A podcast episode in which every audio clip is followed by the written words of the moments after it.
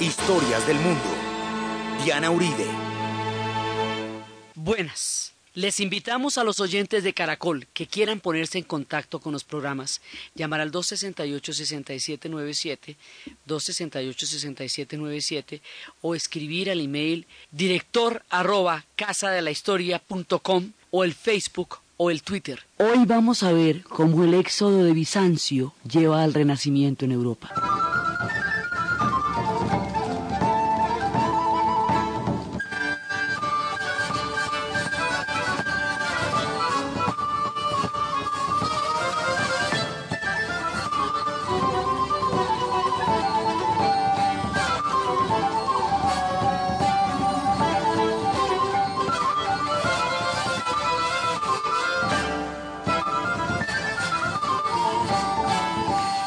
Lo que nosotros llamamos civilización,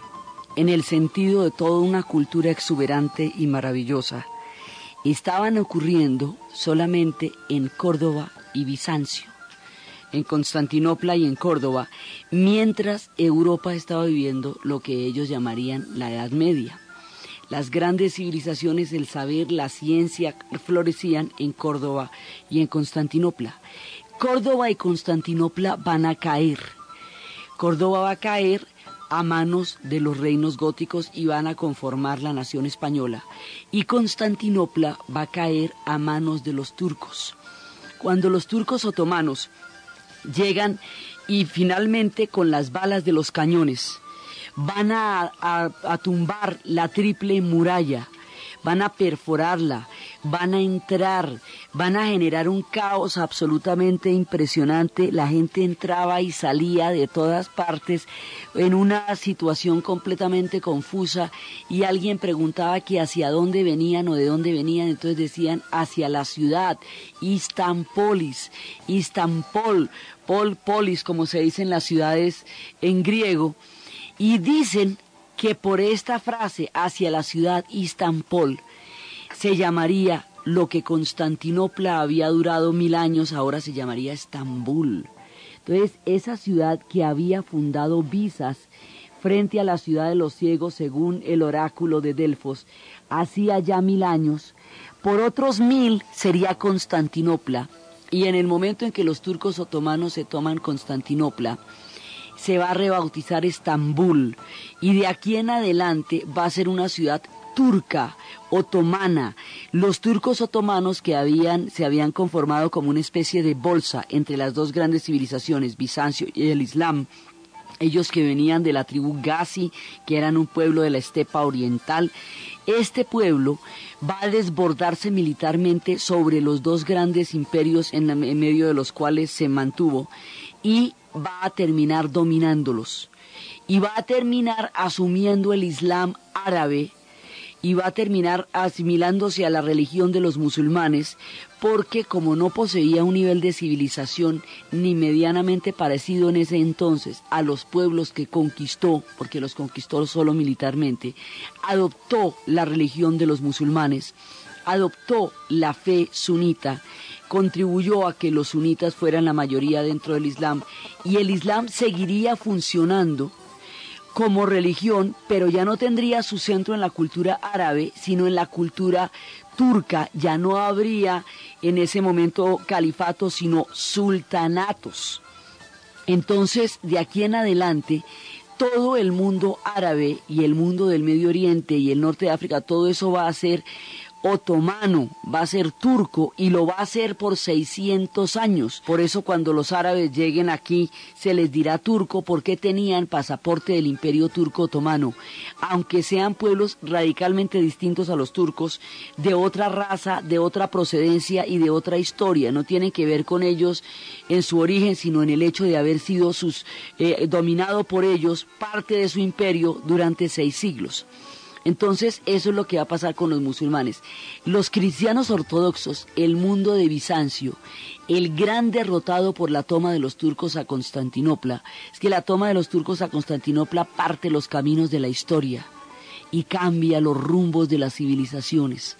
y le da un giro otomano a lo que antes tenía un sabor bizantino y árabe. Los bizantinos van a tener que huir de las persecuciones, de la derrota, de la caída. Ahí, solo ahí, en ese entonces, en ese momento y en ese lugar, ha caído Roma.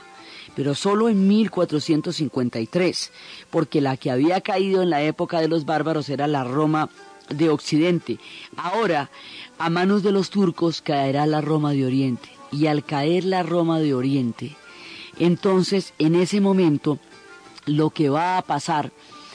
es que va a haber un éxodo de toda la gente de Bizancio, de su riqueza, de su cultura, de su civilización, de toda esa magnificencia, de ese esplendor, de ese grado de desarrollo, de todo lo que tenía que ver con la moneda, de lo que tenía que ver con las formaciones económicas, con las formaciones políticas, con el gran arte, con los íconos, con todo, toda esa riqueza de Bizancio, ese esplendor, ese lujo, esa magnificencia, ese sentido de la estética y la pura cultura griega y viva, que era la que crepitaba en Bizancio, se va a trasladar a las ciudades italianas. Van a llegar a Venecia, van a llegar a Florencia, van a llegar a Génova. Y el contacto de la riqueza y el esplendor de la civilización bizantina con las ciudades italianas lleva a Europa a lo que ellos conocerían como el Renacimiento el renacimiento, la explosión más espectacular de arte, pensamiento, escultura, ciencia, eh, literatura, humanismo, digamos, uno de los puntos eh, álgidos más, tal vez uno de los puntos más, más eh, florecientes en la historia moderna, va a llegar a Europa por la vía del éxodo de Bizancio. Entonces, de la misma manera,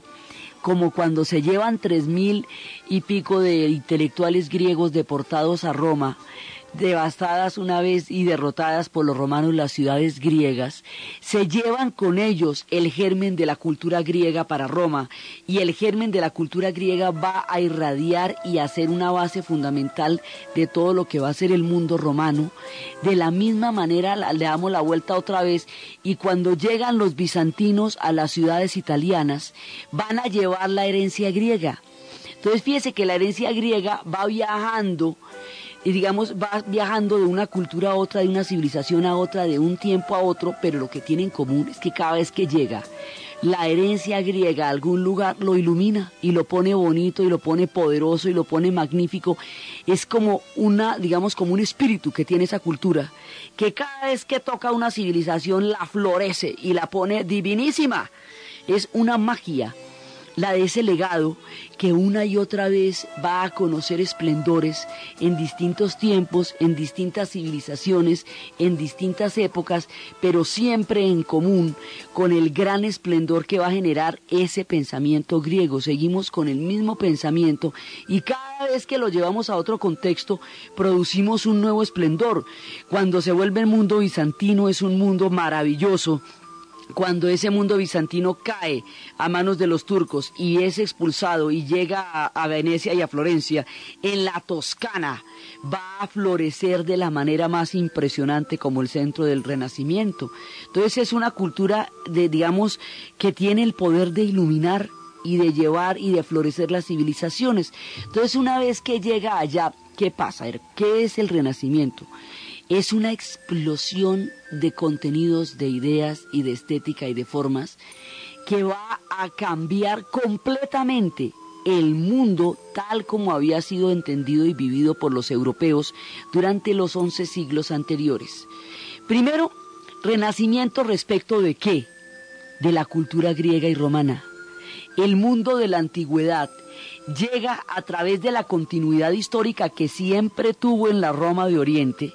a un Occidente que lo había olvidado. Occidente había olvidado este mundo porque como había entrado en el mundo del medioevo, de las abadías y de los monasterios y del mundo rural y de los campesinos y de las relaciones feudo-vasalláticas, había perdido la herencia grecorromana, estaba guardada solamente en las abadías, en las abadías en Italia y en Irlanda, y lo conocían solamente los escribas que pasaban los textos a mano, pero la gente no conocía el legado de la antigüedad y el mundo en el que habían vivido era un mundo totalmente distinto al mundo de la antigüedad. Cuando llega toda la herencia griega a través del éxodo de Bizancio a las ciudades italianas, pues llega Aristóteles, llega todas las cosas maravillosas, Aristóteles lo conocían a través de Córdoba, por Averroes, pero ahora va a llegar todo el compendio de la cultura griega y la van a sentir tan magnificente, tan tremenda, tan poderosa, que va a empezar esa extraña sensación de creer que el mundo, que me ha dicho que habían perdido 11 siglos, que se las habían perdido, que eso antes en la antigüedad, eso era una machera, era una maravilla, eso, mejor dicho, el esplendor, la estética, la escultura, toda esa, esa fascinación y esa luminosidad que produce la cultura griega, y luego un imperio como el romano tan tremendo, que era tan universal, entonces sienten que con relación al esplendor de esas épocas, la Edad Media no había tenido ni el brillo, ni la magnificencia, ni el esplendor de la antigüedad y que ahora, al volverse a encontrar con la cultura griega y romana a través de todo el éxodo bizantino, van a volver a sentir sus esplendores y sus grandezas, como si hubiera habido un intermedio, un lapso larguísimo entre una forma, entre una, una cultura histórica y su resurgimiento. Por eso, por la cultura grecorromana se le llama renacimiento. Un tipo, Etienne, cuando está escribiendo la historia de Francia, llama a uno de esos tomos el Renacimiento y ahí empiezan a acuñar, eh, a generalizarse el término. Entonces existe la sensación de que se perdió el tiempo durante el cual todo este legado estuvo en quién sabe dónde, quién sabe dónde era Bizancio, pero ahora que lo encuentran, sienten la euforia de haber redescubierto algo colosal y esa euforia es el espíritu del renacimiento y eso es lo que vamos a ver ahorita.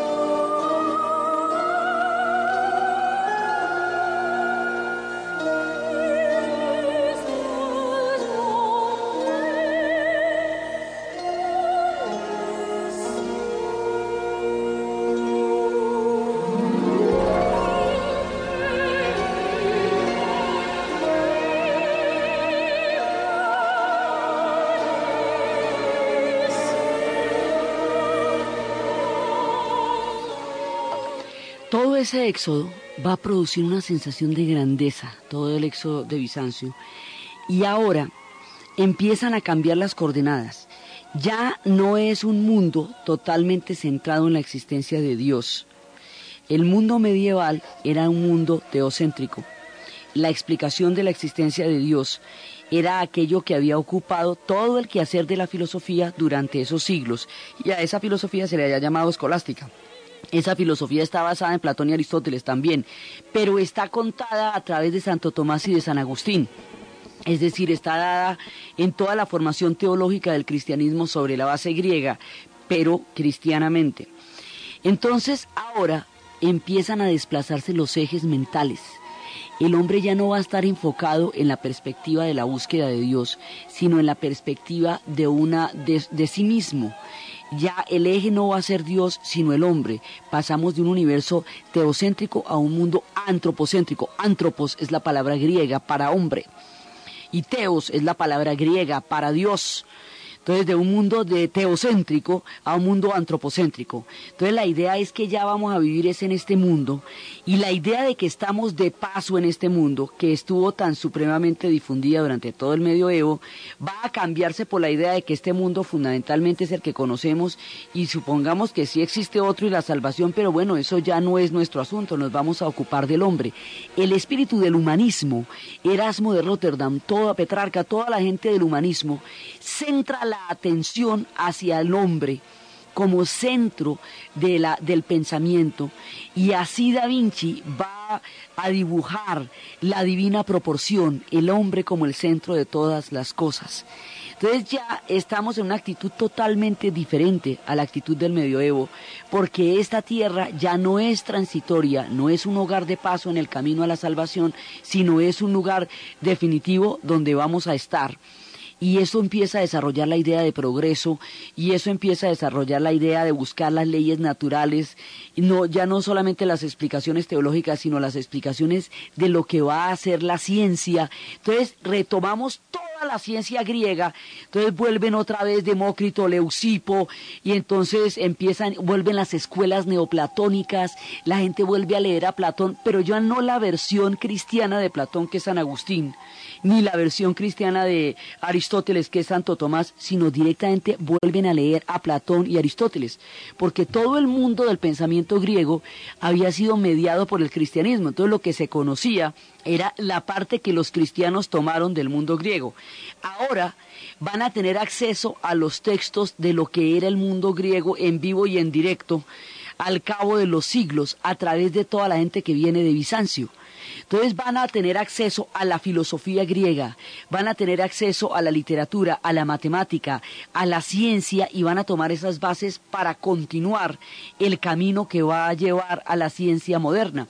Entonces todo esto produce una sensación de euforia que se traduce no solamente en el espíritu humanista, sino que también se traduce en un desprecio muy grande por el mundo gótico. Ahí es cuando el mundo gótico, que había prevalecido en Europa durante once siglos, empieza a mirarse como una era oscurantista, como una era eh, supersticiosa que había retrasado al hombre de todo el esplendor que había tenido la antigüedad. Por eso se considera un intervalo entre el mundo greco-romano y el mundo del Renacimiento por eso se le llama Edad Media. Y por eso se le empieza a considerar es el espíritu del humanismo y el esplendor del renacimiento lo que empieza a darle un contenido peyorativo al medioevo y el medioevo se va volviendo poco a poco eh, sinónimo de superstición y de, y de irracionalidad y lo gótico se va volviendo poco a poco sinónimo de lo bárbaro. Y durante mucho tiempo, inclusive solo hasta ahora, es que la Edad Media se está viendo de otra manera pero antes la Edad Media siempre se veía como un lapso de oscuridad pérdida de memoria entre el esplendor de la antigüedad y el esplendor del renacimiento, porque el renacimiento era tan espectacular, porque es que en el renacimiento empiezan a aparecer todas las figuras del arte griego, resurgen al cabo de los siglos y empiezan a dar forma en las manos de Miguel Ángel, al David, a la Pietà, todo eso tiene las proporciones del arte griego, esa escultura de la época, de, de la gran época clásica de Griega, Grecia, vuelve otra vez a llenar las calles de la Toscana. Entonces, si ustedes ven todas las grandes esculturas, son esculturas del David, de Miguel Ángel, todas son esculturas griegas, hechas como las hacían los griegos. La pintura, entonces los grandes temas del Renacimiento van a ser los temas de la mitología griega. Y entonces Botticelli va a, a pintar ese maravilloso nacimiento de Afrodita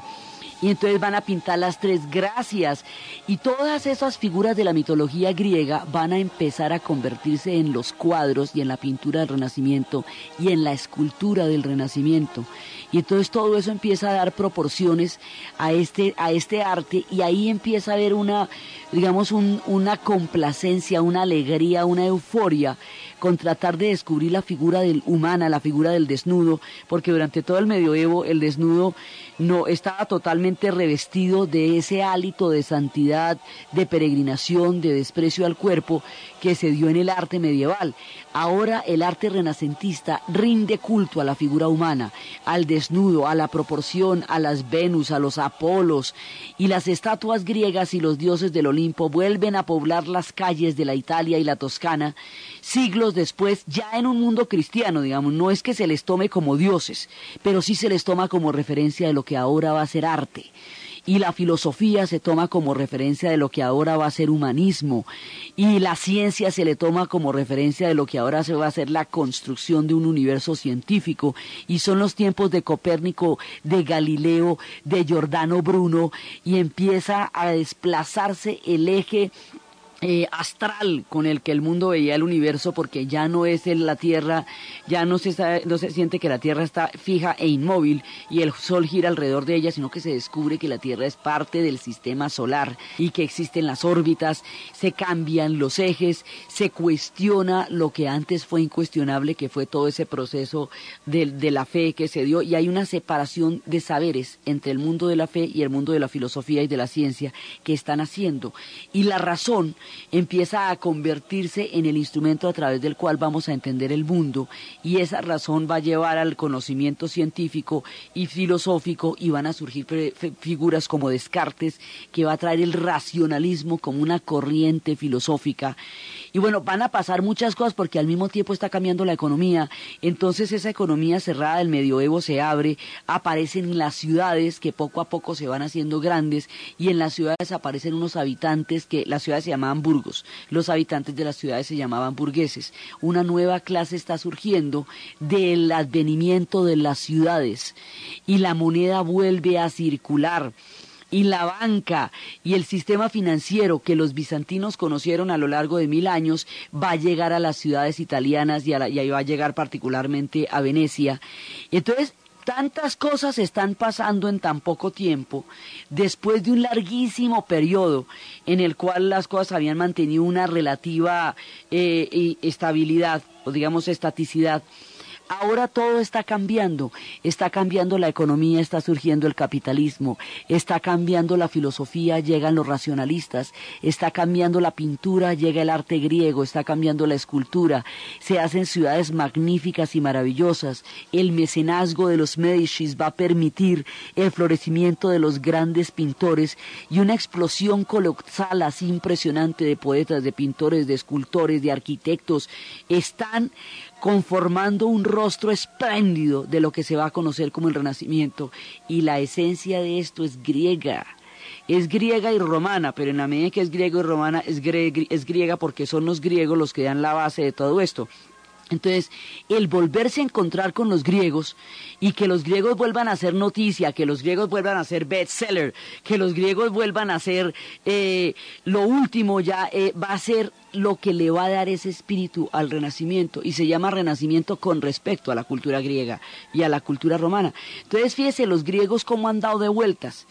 Primero de las ciudades eh, griegas pasaron a Roma, de Roma pasaron de nuevo a Oriente, vivieron mil años en Bizancio y de Bizancio van a pasar a Italia y a Italia van a llevar el Renacimiento y esta continuidad de la influencia griega en diferentes partes y tiempos de la historia es lo que hace que se hayan preservado una y otra vez así el lugar geográfico desde donde se irradie su influencia cambie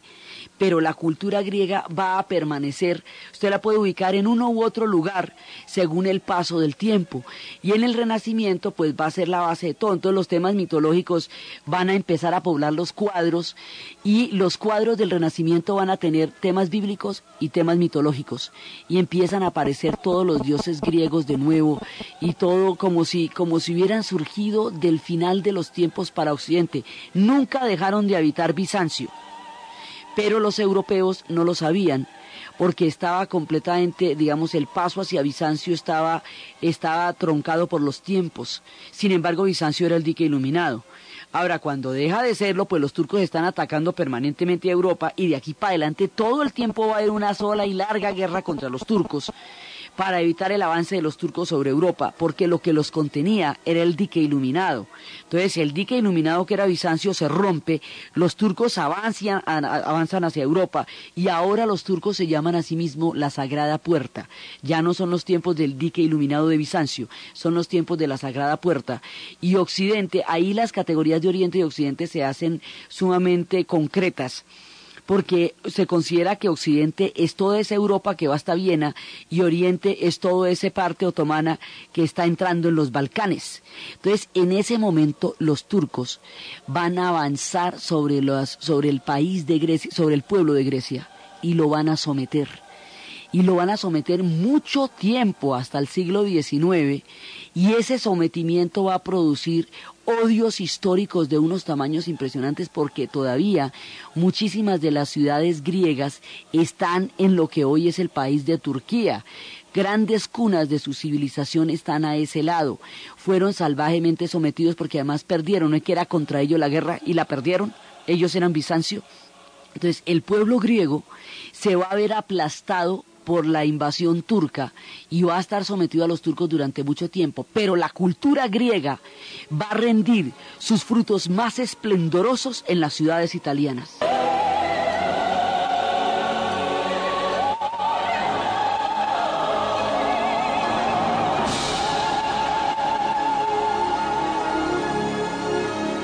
Todo este espíritu del renacimiento está perpetuando la cultura griega y le está dando su influencia en la nueva entrada de Occidente a lo que Occidente va a llamar la modernidad. Lo que se llama la modernidad es el renacimiento y lo que más adelante va a ser la ilustración. Eso es básicamente lo que se llama la modernidad. Entonces, Occidente siente que está saliendo de las brumas de un tiempo que considera oscuro y de un tiempo que va a considerar completamente casi que perdido. Hoy ya no se ve de esa manera el medioevo, pero el espíritu del renacimiento es tan eufórico, tan luminoso, tan supremamente resplandeciente, que opaca al medioevo y lo hace sinónimo de oscurantismo. Entonces durante mucho tiempo se va a ver así, y mientras los griegos están realmente en una época de ocaso porque están dominados y están sometidos y están subyugados bajo la, fuerza de los turcos. Los turcos van a ser muy duros con los griegos y van a y los griegos van a sentir que los turcos como pueblo los quebraron, los sometieron, pero su cultura sobrevive en las ciudades italianas. Entonces está esa paradoja entre lo que le pasa a los habitantes físicos de carne y hueso de un pueblo y lo que le pasa a la cultura que ellos generaron. Entonces la cultura que ellos generaron está dando unos frutos absolutamente magníficos y esplendorosos porque junta lo que fue el esplendor de Córdoba con lo que fue el esplendor de Constantinopla en la Toscana y particularmente en Florencia. Entonces el Renacimiento pues es en Europa, pero tiene su epicentro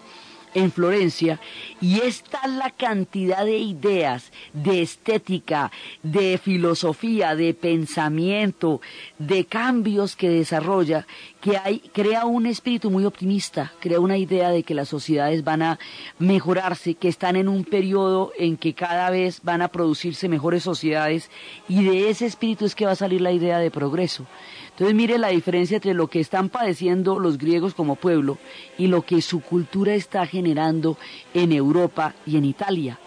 Entonces, si usted le sigue el rastro a ellos como pueblo, les van a pasar muchas cosas sombrías durante el tiempo en que van a quedar bajo los turcos. Pero si usted le sigue el rastro a ellos como civilización, sus civilizaciones siguen iluminando, sus legados siguen eh, dando grandes resplandores donde quiera que sean vistos. Es como una, eh, es como tener algo en las manos que con solo acariciarlo ilumine el mundo. La cultura griega hace eso tiene esa magia. Entonces el renacimiento viene con todos estos esplendores, van a ser el mundo moderno, va a terminar lo que se considera como el medioevo, y hay un gran optimismo, va a surgir la ciencia moderna, la ciencia va a llevar al desarrollo del empirismo, va a llevar al desarrollo de la, del mundo que más adelante van a llegar a ser las sociedades industriales. Entonces, pasamos de todo el esplendor del Renacimiento a la continuidad, después van a venir los estados absolutistas, después van a venir las revoluciones, después van a venir muchas cosas. Y más adelante, tiempo después, en el siglo XIX, este Renacimiento que estamos hablando es en el siglo XV y XVI, es en el siglo fundamentalmente el siglo XVI, que es cuando todas estas cosas van a cambiar y el cambio lo dan los griegos y viene de Bizancio a través del éxodo de la gente que está saliendo de Constantinopla. Pero después va a haber otra, digamos, haga de cuenta, cuando se va a, em, dar inicio a unas Olimpiadas, la gente va llevando la llama olímpica de un lugar a otro a través de un sistema de relevos. La llama olímpica siempre sale de Grecia y va hacia el lugar donde se vaya a presentar la Olimpiada y la Olimpiada es el momento, empieza en el momento en que prenden el fuego el gran fuego eh, olímpico que debe arder, la llama olímpica que debe arder durante todo el tiempo que se celebren las Olimpiadas. Bueno, con la cultura griega pasa lo mismo hay una cantidad de relevos, entonces cada pueblo va tomando esta herencia en un tiempo y en una época, y esta herencia una y otra vez va tomándose diferentes civilizaciones y va produciendo una cantidad de, de mm, efectos especiales, mágicos, sobre cada uno de esos pueblos. Entonces la siguiente vez que la cultura griega reaparece, el espíritu griego es glorificado y otra vez es, eh, es apreciado muchísimo, es a finales del siglo XVIII, comienzos del siglo XIX, en un movimiento que se van a llamar los románticos. Entonces, la cultura griega nos pasa del Renacimiento, donde da toda la base para las transformaciones de pensamiento, de arte, de estética y de todo, a el mundo de los románticos. Entonces, los románticos están reaccionando contra un mundo industrial y empieza este movimiento, está, digamos, reviste ese pedazo y coge todo el siglo XIX. Entonces hay un momento en que los románticos empiezan a retomar el ideal griego y a retomar eh, el mundo de los espíritus griegos, pero no desde, no solamente desde la escultura o desde la pintura, sino desde lo dionisiaco, desde lo delirante. Ellos dicen que había un error de apreciación sobre Grecia porque se la juzgó mármol y era carne viva. Entonces lo que van a retomar los románticos de Grecia es lo que va a ser el, delirio, lo dionisiaco, lo orgiástico, lo loco, porque los griegos también tenían esa parte. Acuérdense que ellos son apolíneos y son dionisiacos. Entonces, el espíritu del renacimiento es un espíritu apolíneo. El espíritu de los románticos es un espíritu dionisiaco pero unos y otros son espíritus griegos. Acuérdate cómo era la cosa en Grecia, que los griegos llegaban y tenían nueve meses de creación de la geometría, de las artes, de la ciencia, y tres meses de la dionisiaca, que era la fuerza vivificante, que era el desbordamiento, que era el espíritu más frenético. Entonces los románticos empiezan a sentir que la industrialización y la máquina no va a liberar al hombre, sino que lo va a esclavizar de otras maneras. Que la razón ha reducido todo el conocimiento a lo comprobable, a lo verificable y a lo rentable. Y que esta reducción del mundo a lo puramente rentable y demostrable, que es lo que se va a llamar el positivismo, ha dejado de lado los grandes espíritus que animan el alma humana y la ha empobrecido. Entonces, porque hay una, digamos, hay una gran euforia alrededor de la razón, pero esta gente empieza a sospechar que esa razón como la entienden los occidentales haga las almas más libres. Entonces empiezan a retomar los espíritus que ellos consideran los más profundos espíritus de la libertad y los espíritus que ellos consideran los más profundos representantes de la libertad son los espíritus dionisíacos. Entonces, toda esta, digamos, todo este movimiento que va cubriendo el siglo XIX llega a un punto en que Lord Byron, uno de los poetas más duros del romanticismo, va a morir por Grecia, defendiendo a Grecia de su independencia contra los turcos. En el siglo XIX los griegos se van a independizar contra los turcos y esa va a ser una guerra durísima porque el nacionalismo griego el espíritu de independencia griego y el carácter helénico de toda la región donde ellos viven, va a estallar los nacionalismos de todos los demás pueblos de los Balcanes. Entonces va a haber unas guerras muy fuertes por buscar sus naciones por entre dos imperios que los aplastaban, que eran los otomanos y los austrohúngaros. Entonces, ese nacionalismo griego va a ser emblemático de una nueva oleada de polvorines en los Balcanes. Y ese nacionalismo griego va a ser como el espíritu de los románticos. Por eso, para, para Byron, va a ser una epopeya morir por Grecia, morir defendiendo el legado de la antigüedad. El tipo estaba enloquecido con el mundo de los griegos. Había cruzado una vez a nado el Helesponto porque contaba la leyenda que lo había cruzado un héroe buscando a Elo, su amada, y pues, que le ponía un faro para esperarlo y un día la luz no estaba encendida y el tipo se ahogó en el mar y ella se lanzó desde el faro porque no soportaba la pena. Los románticos son un combo de, de poetas y de literatos tremendamente jóvenes que van a morir muy prematuramente, dejando, o bueno, prematuramente no mueren pollos, pero mueren jóvenes, pero van a dejar unos legados impresionantes, porque es que son Novalis, son Holderling, es Lord Byron. Los románticos retoman el sentido de lo profundo, consideran que había una trivialización que el mundo se ha convertido en comercio, en mercancías, en negocios y que eso, y, en, una industria que está matando el alma del hombre. Entonces hay una nueva corriente que busca, digamos, en el siglo XVI la razón era la esperanza más grande que podía haber de una nueva y mejor forma de sociedad. En el siglo XIX la razón empieza a tener un poco de sospechas porque los costos de haber excluido del conocimiento a las hadas, a los duendes, a los trolls, a Dionisio y a todas las fuerzas de la pasión humana, supone para los románticos un costo lamentable que ellos pretenden a través de su literatura recuperar.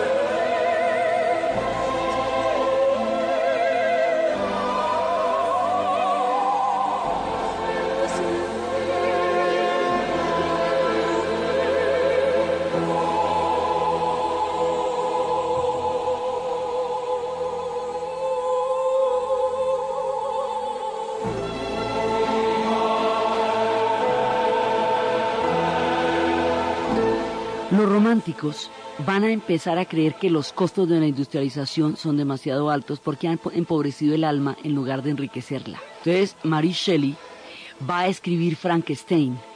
como una manera de contar que nos estamos enfrentando a cosas que son más fuertes y más poderosas, que son engendros que no vamos a poder controlar.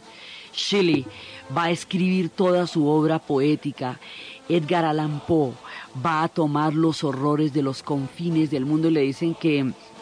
que él era, digamos que, que el romanticismo era un movimiento alemán porque él tenía toda esa representación del horror. Y el tipo decía, es que el horror no es alemán, el horror es del alma. Entonces, los románticos van a tomar el universo claroscuro que se ha perdido en todo el desarrollo del pensamiento de la ciencia y del pensamiento de la, de la razón y del pensamiento de lo, de lo positivo, de lo útil, de lo, de lo que se puede comprobar, de lo empírico, de lo verificable. Es que la ciencia para poderse construir desechó todo lo que no pudiera demostrar. Y el plano cartesiano se, se convirtió en la única manera de referirse al mundo. todo lo que usted no puede dibujar en un plano cartesiano no es verdad, no es científico, no es riguroso, es subjetivo. La ciencia sacó todos esos espíritus de ahí para poder desarrollarse. Los romantistas van a considerar que al hacer eso, empobreció el alma humana y que para devolverle al alma humana su riqueza hay que retomar a los griegos en el sentido delirante, en el sentido dionisiaco, no en el sentido apolíneo. El, legado apolíneo de los griegos es el renacimiento, sino en el sentido dionisiaco. Por eso es que Nietzsche también dentro de todas esas épocas le va, a dedicar todo lo que va a ser el nacimiento de la tragedia, va a retomar el espíritu de lo apolíneo y lo dionisiaco y lo va a hacer central en sus obras. Schiller va a estar trabajando en todo esto, Hölderlin va a recordar también todo ese legado, toda esa cantidad de pensadores, poetas, escritores que va a generar el romanticismo. Muchos de ellos además van a morir jovencitos en eh, en, los estados más, por ejemplo, Schiller va a morir en una tempestad así tremenda, Byron va a morir en los pantanos, eh, defendiendo a Grecia y a su legado en su independencia contra los turcos. Todos estos van a morir de maneras espectaculares. Turner,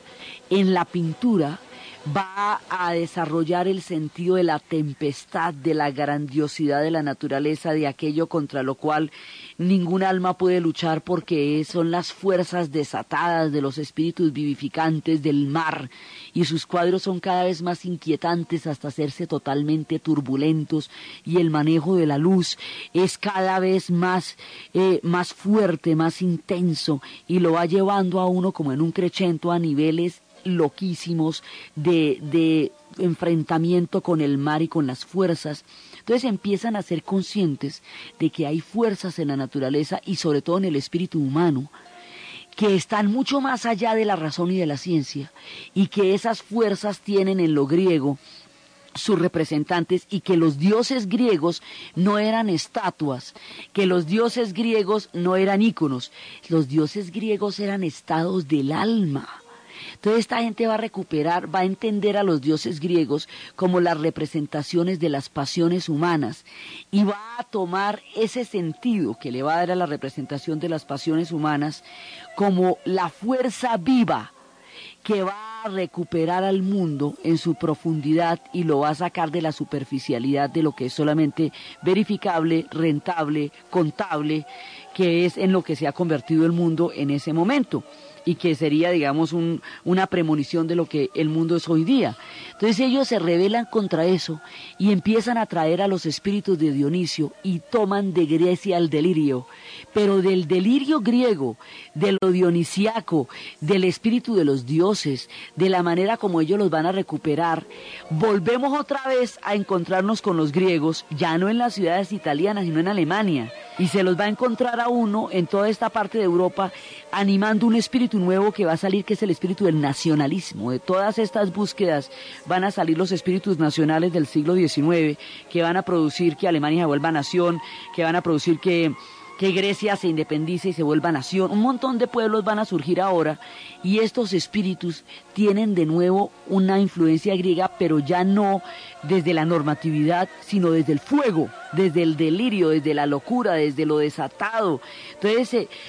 ahí paralelamente con todos los espíritus de Dionisio, vuelven las criaturas del bosque, vuelve toda la ruta de la espada de Sigmundo, vuelven Tristán y Solda, vuelven los ángeles, las brujas, los duendes, los unicornios, los elfos, los monstruos, los silfos, las hidras, las neyades, las ninfas, las quimeras, los espectros, los gnomos, los gigantes, los fuegos fatuos, todo ese combo que estaba escondido porque dicen, mire, la luz es maravillosa, pero la oscuridad también, porque en los espíritus de la noche está lo profundo del alma humana. En ese claroscuro entre la noche y el día, entre la razón y la superstición, entre los monstruos de debajo de la cama, entre la zona oscura de la parte del closet que usted ve cuando se apaga la luz que tiene toda clase de formas, en esa parte de los universos entre el terror y la magia está la naturaleza humana. Dicen por eso que en la infancia, cuando todas estas criaturas están habitando el universo, infantil es cuando más terrores y más intensidades vive el ser humano, pero también es cuando más vitalidad, más creatividad, más fuerza, más luminosidad se tiene en todas las etapas humanas que es en la infancia. Ellos quieren recuperar todo eso porque sienten que el mundo industrial lo está matando, que las fábricas y las chimeneas lo están ahogando, que el dinero y la mercancía lo están envileciendo y que para poderse librar de todas estas contaminaciones del alma,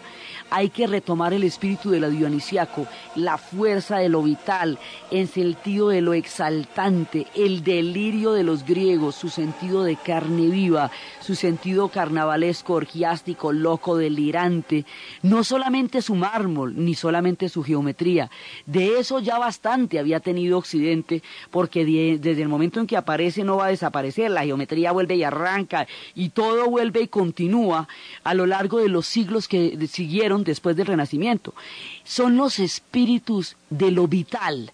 de la dionisiaca, de las vacantes, de Baco, de toda esa parte griega, lo que los románticos van a reivindicar. Y cada uno de ellos va a tratar de que su vida sea un testimonio de su arte. Y cada uno de ellos va a morir de una manera poética. Y Lord Byron va a ser exilado de Inglaterra porque tenía una vida absolutamente escandalosa. Su primer romance fue a los nueve años, enamorado de una adolescente escocesa. Eh, se dice que tenía un romance con su medio hermana y la acusación de incesto en Inglaterra era camelladísima. El tipo era un aventurero impresionante, se había criado en los mejores colegios, venía de Eton, había entrado a las grandes universidades y sin embargo había rechazado todo el privilegio de la cultura inglesa por ir a buscar los ideales románticos de la cultura griega, por ir a reconstruir los mitos griegos, por ir a revivir el espíritu de los griegos, que era lo que consideraba la fuente de toda aventura y la fuente de toda riqueza. Y hay un momento que los ingleses lo expulsan y lo obligan al exilio. Entonces él dice que si las mentiras, que si todas las, las calumnias y las acusaciones que Inglaterra dice sobre él son ciertas, él no es digno de Inglaterra. Y si son falsas, Inglaterra no es digna de él. En cualquiera de los dos casos se va de Inglaterra y se va a buscar aventuras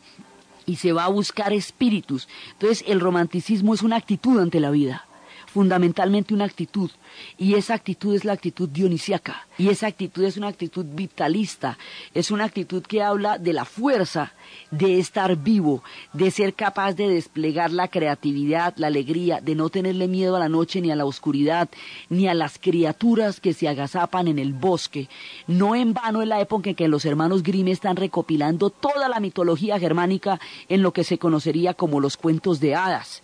y a la vez está cifrando el psicoanálisis y la manera como los seres humanos van a entender los secretos y los misterios de la mente y del corazón es a través de las referencias del mundo griego. Por eso ya cuando salga la teoría del psicoanálisis, las referencias van a ser griegas y se va a hablar del narcisismo y se va a hablar del complejo de Edipo y se va a hablar del complejo de Electra y se va a hablar de, de los síndromes, van a tener el nombre de las pasiones griegas. Entonces, en esta época,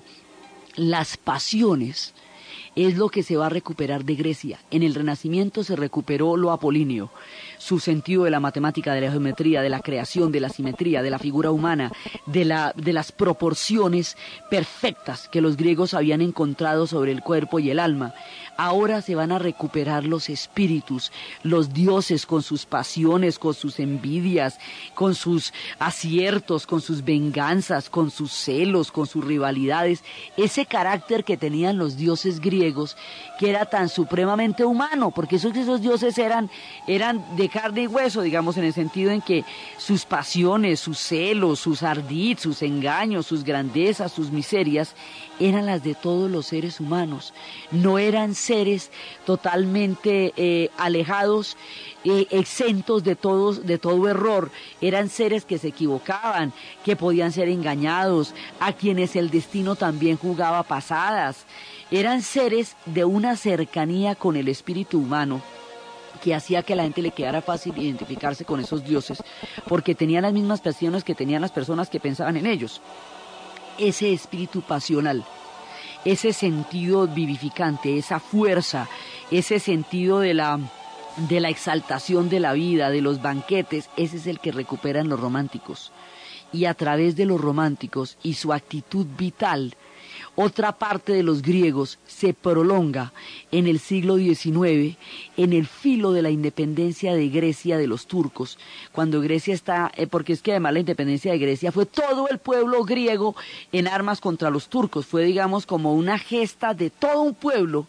que despertó en los románticos la fiebre de la cultura griega y en un sentido místico de ir a salvarla, de ir a apoyarla, de ir a luchar por ella, de sentir que en esa lucha contra los turcos se libraba parte de ese gran legado de la cultura griega que ellos consideraban lo más enriquecedor del alma que había empobrecido la sociedad industrial. Entonces, a través del Renacimiento y a través de los románticos, los griegos vuelven a vivir en las ciudades italianas, en Alemania, se van trasladando de un lado al otro, de Grecia, Bizancio, a Italia, de Italia a Alemania, y van dando todas las vueltas por la cultura europea, pero en todas las etapas están de una u otra manera presentes, solamente que hay épocas en que eso es más explícito. Entonces, en el romanticismo y en el renacimiento la cultura griega es explícita, porque se trata de recuperarla y se trata de tomarla como noción para poder mostrar al mundo la riqueza de esa civilización. Y la lucha de independencia de los griegos le da una base histórica a una búsqueda espiritual, a una sed de lo sagrado, a una sed de grandeza, de un sentido de la grandeza que se había perdido en una época en que ellos consideraban cada vez más banal en términos industriales. Y hay que ver que en esa época todavía había grandes utopías. Digamos, la queja de los románticos sería hoy muchísimo más sombría y muchísimo más profunda, porque aquello que a ellos les empezaba a molestar, después se volvería la característica de las sociedades actuales. Una sociedad solamente en función del lucro era inconcebible para los griegos y era intolerable para los románticos, porque carecía de grandeza. El lucro no puede producir grandeza y eso era lo que ellos reclamaban. Buscaban en los griegos la fuerza de la grandeza, la fuerza de lo eterno, de lo sagrado y de lo vivificante. Entonces la cultura griega sigue iluminando las civilizaciones y los corazones y los espíritus de todo el mundo que la va tocando, con una magia absolutamente impresionante. Nos estamos acercando ya al siglo XX. El pueblo griego de carne y hueso va a tener una cantidad de retos que enfrentar en el siglo XX y su civilización sigue iluminando Occidente en una cantidad de relevos históricos que hacen que desde los tiempos de Alejandro y desde los tiempos de Fidias y de Solón sigamos gravitando en el universo que ellos crearon en esas ciudades a las orillas del mar y que no se extinguen a pesar del paso de los tiempos y de la migración de esas civilizaciones de un lugar a otro. Entonces, desde los espacios dionisíacos de lo romántico, desde el mundo vivificante de los espíritus del delirio griego presente en la sed sagrada de los románticos, desde la explosión estética del Renacimiento, la recuperación de las perfectas proporciones de la figura humana y del esplendor de los dioses en los lienzos que hicieron grande a Florencia, desde la luminosidad que esta cultura es capaz de crear en los pueblos que la tocan. En la narración de Ana Uribe. En la producción Jesse Rodríguez. Y para ustedes, feliz fin de semana.